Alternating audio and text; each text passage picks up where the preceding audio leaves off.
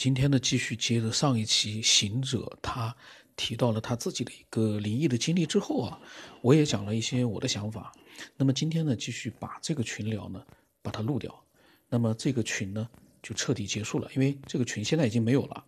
呃，是在取消它之前，群里面的一些科学爱好者呢分享了自己的各种各样的一些思索。那行者的事情，经过我的分析之后啊，呃，那么我是怎么分析的？大家可以听上一期。那么他自己说呢，他说确实啊，是难以自言自圆其说，只是觉得这个更能解释一点。所以呢，他说期待大家的脑洞。他说关于他的父母以及客人有没有看到他，看到他做什么，他当时没有细问。父母呢，只是简单的说没有看到他摔倒。即便他在看电视，他们那个时候应该也不会在意。那么他在想呢，有无穷尽的宇宙，他们的每个行为、每个举动都会衍生出相对应的宇宙。之所以他们都不记得我摔了，是因为站起来的那一刻开启了另外一个宇宙，而摔倒则是之前种种的分支。他说这个说法结合机会、命运比较有意思，每一刻都有无限可能。大家求佛。求神拜佛，行善积德，改变命运，会不会某种神明或者是原力牵引着一切的改变？这方面纯属瞎想。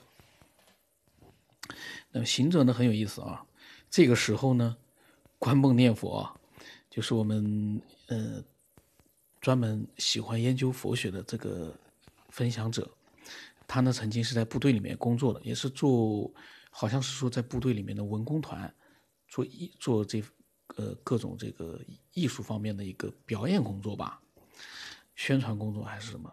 那么他呢，就是对佛呢，应该呢是有很多的研究。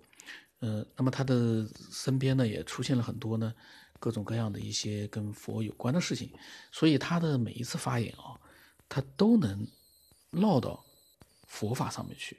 那么他对这个行者的事情啊，他也分享了他暂时想到的。可能性和探索方向，他说仅供参考。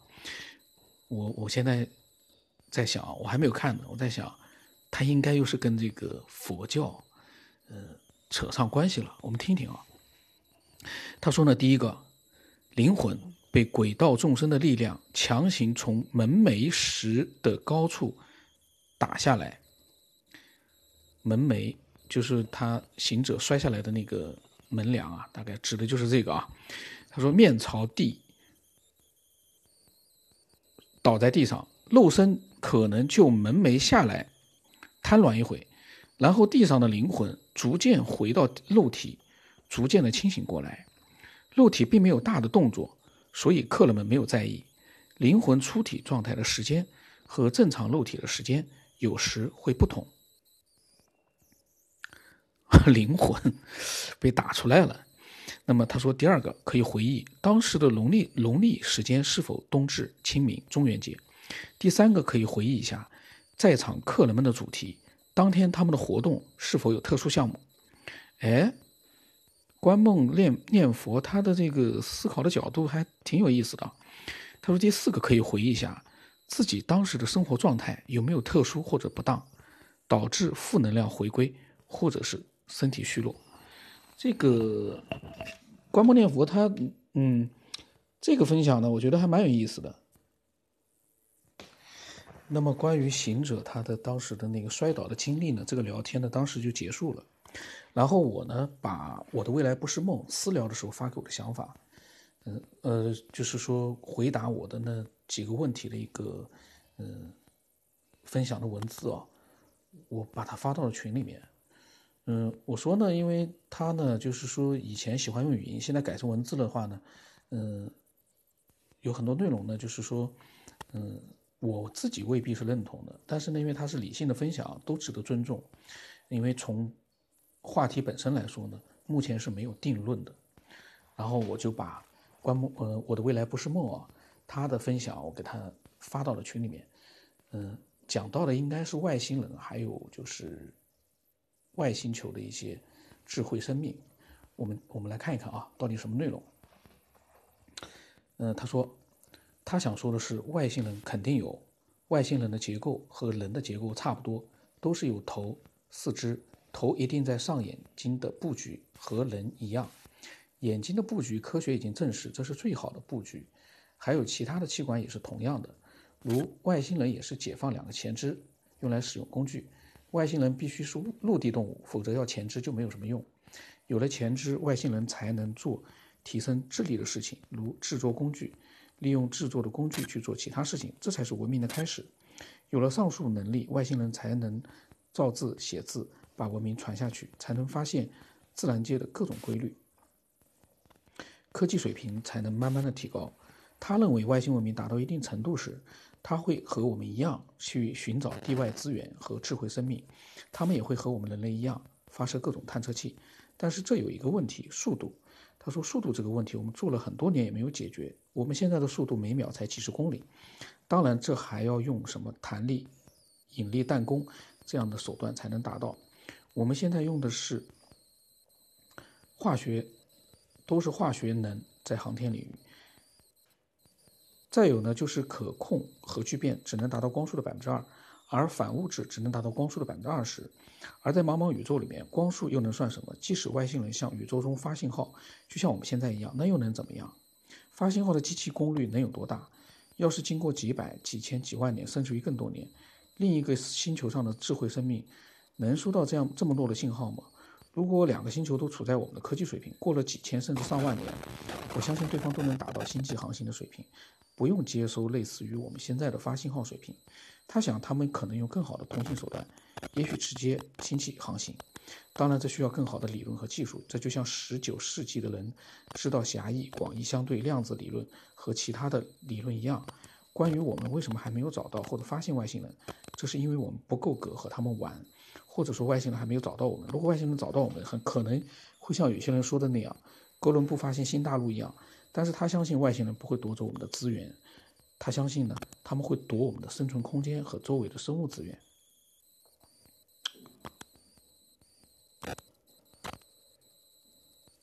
他说他们来地球花了这么多代价，就是和我们打个招呼，说我们不孤单。他觉得这个他不相信。那么这个以前呢，在最早的节目里面，我好像似乎也分享过，那么就不去管它了。然后呢，我呢后来呢，嗯，发了一篇看到的文章，这个文章呢就是说，我说真实情况不太清楚，但是呢可以看一看，我把里面的重重点啊，给大家就是讲一下就可以了，因为它涉及到的是达尔文的达尔文的进化论。那么说呢？他说，达尔文进化论认为呢，人类起源于森林古猿，从灵长类动物经过漫长的进化过程，一步一步发展而来，经历了猿人类、原始人类、智人类、现代类四个阶段。那么从一九一八五九年问世至今呢，嗯，越来越多的科学家呢质疑，开始质疑他的自然选择的核心原则。嗯，这个我有没有念过啊？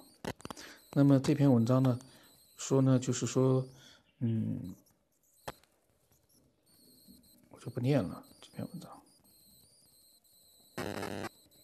然后这个时候，树他发表了一个想法，他说呢，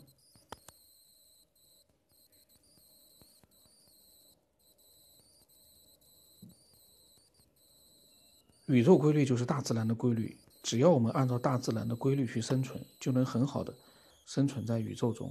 宇宙是一个非常大的能量场，这个能量场里面有各种各样不同层次、级别的信息、能量与物质。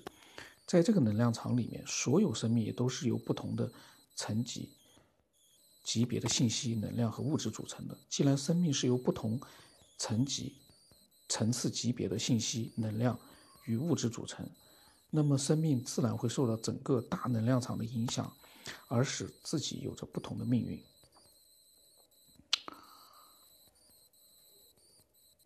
这个时候啊，跆拳道丹发布了一个关于大外星人的大胆的猜想。我有的我有点怀疑啊，我应该是没录过，但是我又觉得这些内容很熟悉。那么我来把它，呃，反正集中起来，今天正好把这个群的内容都把它全部录光掉。那跆拳道丹啊。他说呢，关于关于大外星人的大胆猜想，为什么外星人到现在还没有发现和证实？他认为浩瀚的宇宙里面一定存在外星人。他说，现在的科幻电影当中所显现的外星人的形态，都是能够在电影当中呈现出来的，也可以演出来。我们的地球是银河系一颗很小的行星，在宇宙里面可以说是小到和沙子一样大。那么，这个我怎么感觉好像录过呢？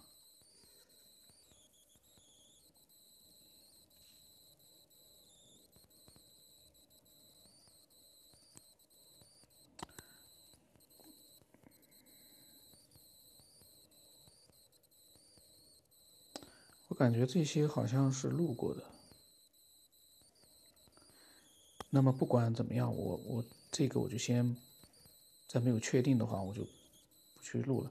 然后呢，嗯，我把最后两个人的分享啊，这个群里面最后两个人的分享，两段分享，一个是燕，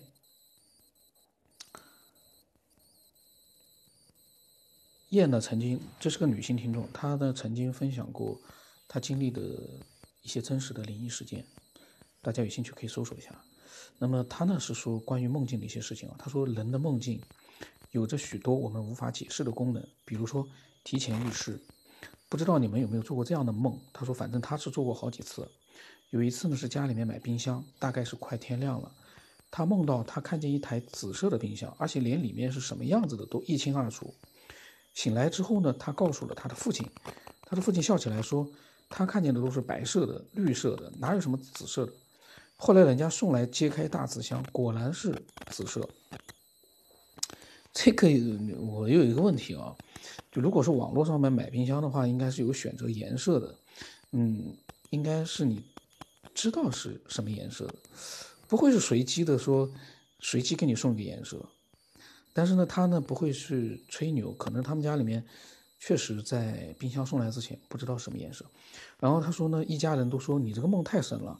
这虽然是一个很简单的梦，但是这引起了他的思索：为什么他们我们在梦里面的镜像会提前的告知现实中会发生什么样的事情？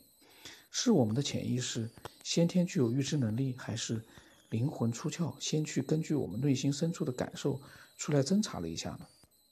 哟，他的想象力还真的很丰富啊！当然，这个可能性是不大的。灵魂出窍的话，我们应该是有感觉的。那么，他说，如果经常做这种梦，绝对不是我们可以用日有所思所思就能说服人的。还有包括逝去的人托梦又怎么解释？他说，希望群里面，嗯，能够有这种情况的共同分享一下，大家一起思考，才能进一步的加深对关于人类思维能力的探索。这个燕呢，他的这个关于梦境的这个思索，其实啊，其实我一直在之前的节目里面，我一直也都讲过的。其实关于梦，我们真的是没有研究明白。有的人他看了几本关于科学的一些书啊或者文章，他以为梦境已经被科学家都研究明白了，其实根本没有。我在之前的一期节目里面讲过的，你真要把梦。做梦这件事情弄明白，除非你能进入到他的梦境里去，否则你凭什么确定自己已经把梦这个现象研究透彻了？你没有说服力。当然，有的人他会觉得说，科学家早就研究明白了，他呢可能看了一些科学方面的一些文章、科普文章啊，科普文章我们其实嗯现在有很多我们已经发现了。嗯，其实并不是真正的科学研究，就是那样的一个到了那样的一个地步了。有很多都是自己嗯有有所发挥的，并不符合真正的一个科学研究的现状。那么这个时候，塔图呢是最后发了一个言，他说他对梦境的理解很简单，梦就是人的意识形态，是真实存在于平行纬度的物质实体。为什么有的时候梦境清晰，有的时候模糊？那是意识能量的高潜所致。平行空间里，你正在经历的意识能量与你本体的意识能量交汇，你们此时就在同一维度，经历同一件事件。人为什么会有睡眠？那是高意识能量消耗，本体增生细胞过大，生命体细胞增生度小于意识能量所消耗的数据，导致本体失去了行动能力。他这句话我没大读懂，但是大家意会就可以了。应该就是说消耗量过大，然后导致了本体失去行动能力。此时高意识的能量进入到平行空间里，与另一个空间世界博弈。此时本体与平行空间的事物都为实体物质，只是时间会浑浊不清，导致另一个维度的实体和本体相互发生位移。他说个人观点，请大家多多指教。我是觉得呢，嗯。你不能说本体了。如果真的是本体的话，我们自己的本体的意识真的进入到了另外一个维度的话，我们就不会有那么多的困惑了。现在的问题是常常是模糊不清，我们没有办法去判断，因为梦境不是说你想进去就进去了，你是在一个无意识的睡眠状态之下你才进去的。也就是说，你我们的清醒的。本体的意识很难带入到梦境里。当然了，我们在梦境里面，我们每个人的肉体它都有一个真实的感觉，但是那跟我们的本体的那种真实的，我们本体的自由的那种平时在现实当中的，呃，非睡眠状态下的那种感觉是不一样的。我们在睡梦里面，大家其实做梦都明白，我们的本体意识几乎没有，但是呢，我们在梦里面的那个我们自己也有我们的。一个肉体上的一些各种各样的感觉，这个就很神奇，就好像梦境是另外一个，嗯，我们无法触及的世界。而且呢，更神奇的就是我们永远没有办法在清醒的状态下进入到梦境。这个设定你们有没有觉得很恐怖？也就是说，你没有办法去研究的原因是，你只能在睡眠状态之中才能进入到那个世界。我们仔仔细想想，其实会觉得很恐怖。这样一个设定，你永远没有办法在清醒的状态下进入到自己的梦境，更不要说进入到别人的梦境。所以我一直观点就是，科学家现在还没有把梦研究明白，不是简简单单说梦已经研究好了，大脑里面的那个各种各样的活动啊什么的，经过各种各样的电波去测试啊、了解啊、研究就行了。你没有进入到自己的梦境，你都很难，没有办法进入，你怎么能去，嗯，想办法，就是说用什么样的一个方式去进入到另外一个人的梦境去做一个关于梦的一个研究呢？我觉得这个目前所处的阶段，应该还是一个分析的一个，嗯，不断的研究分析的这样的一个状态，只有这个状态。我想，任何一个科学家都不敢跳出来说，梦我已经研究明白了，不可能的事情。这我个人的看法啊，可能我的看法，因为我了解的科学知识比较少，可能比较浅薄一点。但是，如果有人说他对梦研究的很很深入的话，嗯，可以拿出一些能够说服我们的一些内容，明明白白的告诉我们梦。已经研究明白了，梦就是怎么怎么怎么回事儿，没有什么可研究的，深入了。但是呢，你要能拿出让别的人信服的这样的一个内容来告诉我们。那么今天这集有点乱啊，因为我突然之间呢有很多内容我不确定是不是录过，应该是没录过。但是呢，我突然之间呢糊涂了。蒙圈了，那不管怎么样吧，嗯，今天这一集里面也有一些值得一听的内容，大家反正听听玩玩吧，嗯，然后呢，期待更多的人呢能够分享一些自己的独立的一些思索的嗯内容，因为我我一直的一个观点就是，我们这个节目。不是一个科普节目，我们只是一些爱动脑子的人。大家呢，闲着没事的时候呢，动动脑子，把自己的思索的一些东西呢，集中起来，分享给其他的一些科学爱好者。所以，想听科普节目的人啊，你可以趁早结束你的对我这个节目的一个收听，因为你听不到什么科普的内容，因为我都不懂科学。你说，嗯，我这个节目会做科普吗？不会做科普。但是同时呢，我觉得，嗯，有脑子的，有独立思索能力的，有自己对这个世界世界的一些认识的，独立的自己的真实的一些认识的这样的一群，嗯，思索者吧，不要说科学爱好者了，思索者。都可以，嗯，尽情的分享一些自己的思索。我不要那种什么外面的复制过来的，其他人的科学家怎么说啦，其他怎么样？你在讲科学家怎么说的时候呢，把它放进你自己的思索里面，因为科学家明确的一些，呃，科学上的一些原理呢，我们都不需要去学习了，因为我们并不要去做科学研究。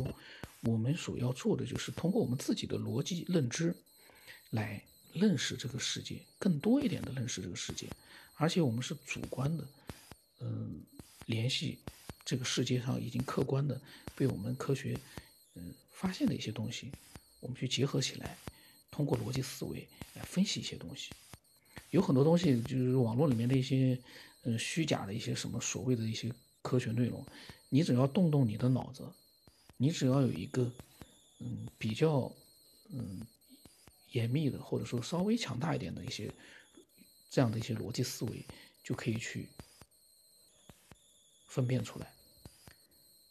有很多东西假消息，你只要一动脑子，你就知道它是假的。但是呢，为什么，嗯，很多人相信它，而且呢，甚至于很多人迷恋网络里面的一些虚伪的、虚假的这样的一些信息呢？没动脑子呀，他们不动脑子。那么很久没录了啊，今天有点有点混乱了。那么，嗯，下来我会这个承诺说说的太多，但是一直没做到。我能保证的就是啊，会不断的更新这个节目，这是我能做到的。因为有太多的分享者，嗯，分享了自己的想法。虽然说有的分享吧，很绝大多数的分享都是基本上分享都是很凌乱的，但是呢，嗯。我们的价值就是真实，这些凌乱的一些分享，我能把它变成一个，嗯，被更多人听到的这样的一个稍微有点点意思的这样的一个节目。我个人有的时候听一听啊，嗯，有的节目还是蛮有意思的，但有的节目呢确实，嗯，吸引力不大。但是呢，现在已经有一千多期节目了，大家反正。自己选择收听，不要听到一期不喜欢的，就来一个叽里呱啦、叽里呱啦的，各种各样的一些呃抱怨。我反正评论我也关掉了，抱怨也抱怨不了，你可以私信给我。那么越扯越远了，就这样吧。